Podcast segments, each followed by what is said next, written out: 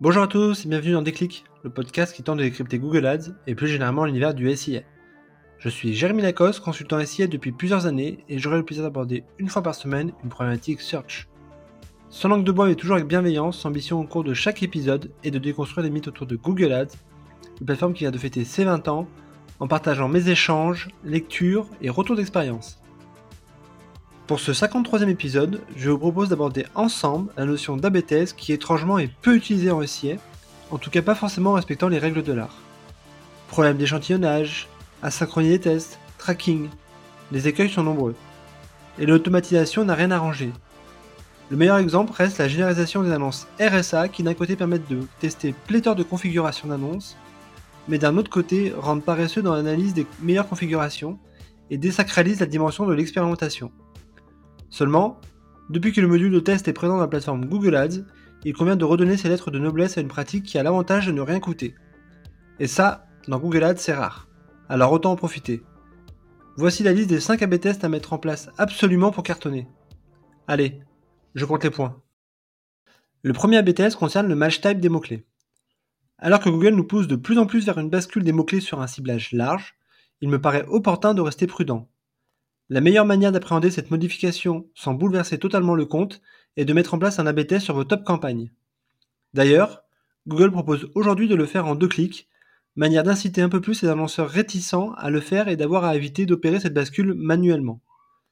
Naturellement, en cas d'AB test, je vous recommande de checker chaque jour les termes de recherche sur lesquels vous diffusez et d'exclure au maximum afin d'envoyer les bons signaux à Google.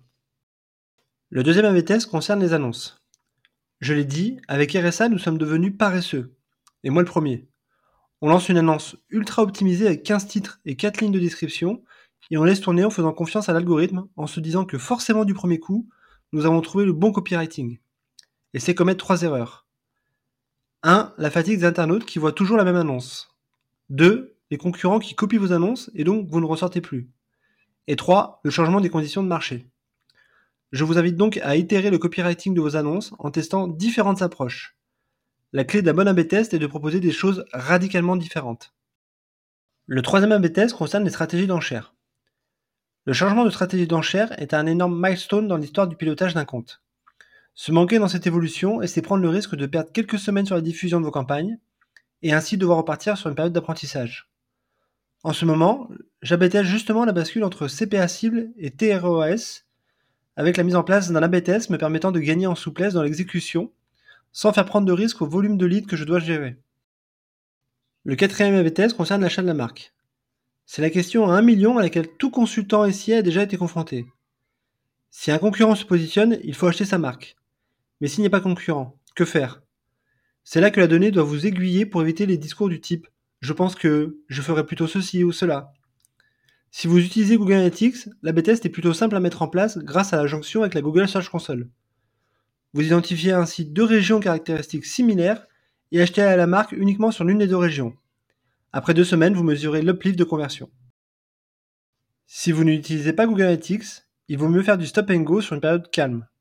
Pendant deux semaines, vous achetez la marque à 100% et pendant deux semaines, vous ne le faites pas. Et comme pour le premier test, vous mesurez l'uplift de conversion et le coût associé. La question qui se posera en creux sera vaut-il mieux investir ce budget additionnel sur ma marque ou sur des requêtes génériques? Et enfin, le cinquième AB test concerne la landing page. C'est sûrement l'AB test le plus important tant il peut changer la donne. Avec la montée en maturité des annonceurs en SIA, aujourd'hui, la landing page devient plus que jamais game changer. Aussi, je ne saurais que trop vous recommander de faire deux choses. La première, Mettre en place des AB tests de redirection grâce au module test, de manière à piloter l'évolution des taux de transformation. Et la deuxième, procéder à des refontes ou à minima des optimisations de landing page en respectant la grille de lecture du Google UX Benchmark qui est pleine de bon sens. À noter qu'en lead gen, le test devra être piloté en suivant les KPI suivants. Le taux de complétion, le taux de transformation SIA, mais surtout le taux de conversion. Ainsi, parfois, on veut alléger le tunnel pour augmenter le taux de complétion Sauf que cela aboutit à fournir plus de leads de moins bonne qualité et qui prennent un temps fou aux commerciaux qui transforment moins.